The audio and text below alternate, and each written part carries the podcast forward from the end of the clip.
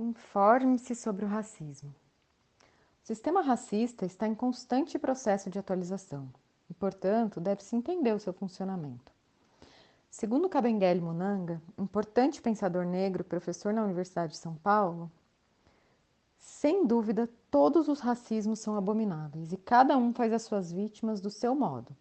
O brasileiro não é o pior nem o melhor, mas ele tem as suas peculiaridades, entre as quais o silêncio, o não dito, que confunde todos os brasileiros e brasileiras vítimas e não vítimas do racismo. Dessa forma, como explica Monanga, para entender o racismo no Brasil é preciso diferenciá-lo de outras experiências conhecidas, como o regime nazista, o apartheid sul-africano ou a situação da população negra nos Estados Unidos na primeira metade do século XX, nas quais o racismo era explícito e institucionalizado por leis e práticas oficiais. É verdade que o Brasil é diferente, mas nada é mais equivocado do que concluir que por isso não somos um país racista. É preciso identificar os mitos que fundam as peculiaridades do sistema de opressão operado aqui. E certamente o da democracia racial é o mais conhecido e nocivo deles.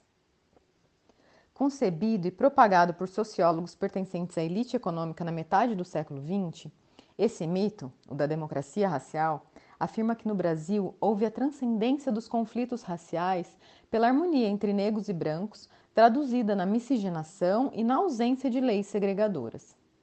O livro Casagrande Senzala, de Gilberto Freire, tornou-se um clássico mundial com a exportação dessa tese.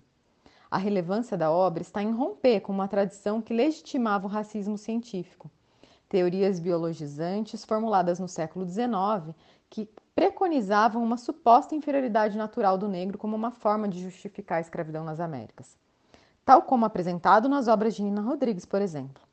Mas é preciso ler Freire criticamente, indo na contramão daqueles que, estimulados pela naturalização da miscigenação forçada durante o período colonial, perpetuam o mito da democracia racial.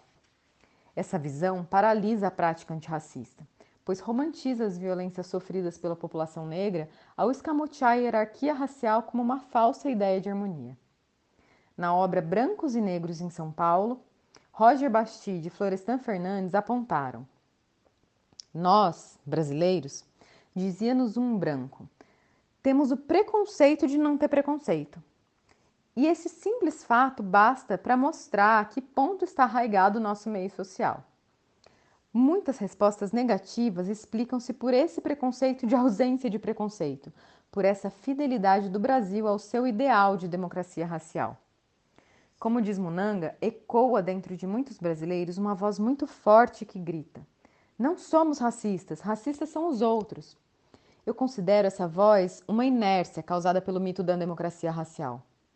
Um bom exemplo dessa atitude está numa pesquisa do Datafolha, realizada em 1995, que mostrou que 89% dos brasileiros admitiam existir preconceito de cor no Brasil, mas 90% se identificavam como não racistas.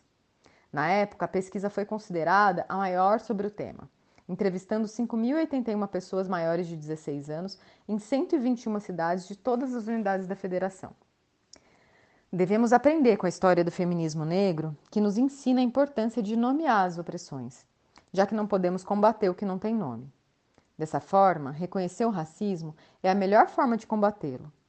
Não tenha medo das palavras branco, negro, racismo, racista. Dizer que determinada atitude foi racista é apenas uma forma de car caracterizá-la e definir seu sentido e suas implicações. A palavra não pode ser um tabu, pois o racismo está em nós e nas pessoas que amamos. Mais grave é não reconhecer e não combater a opressão. Chegamos assim à seguinte pergunta: o que de fato cada um de nós tem feito e pode fazer pela luta antirracista? O autoquestionamento Fazer perguntas, entender o seu lugar e duvidar do que parece natural é a primeira medida para evitar reproduzir esse tipo de violência, que, privilegia uns e oprime outros. Simone de Beauvoir, em referência a Stendhal, autor que, segundo a filósofa, atribuía a humanidade às suas personagens feministas, femininas, dizia que um homem que enxergasse a mulher como sujeito e tivesse uma relação de alteridade para com ela poderia ser considerado feminista. Esse mesmo raciocínio pode ser usado para pensar o antirracismo, com a ressalva de que sobre a mulher negra incide a opressão de classe, de gênero e de raça, tornando o processo ainda mais complexo.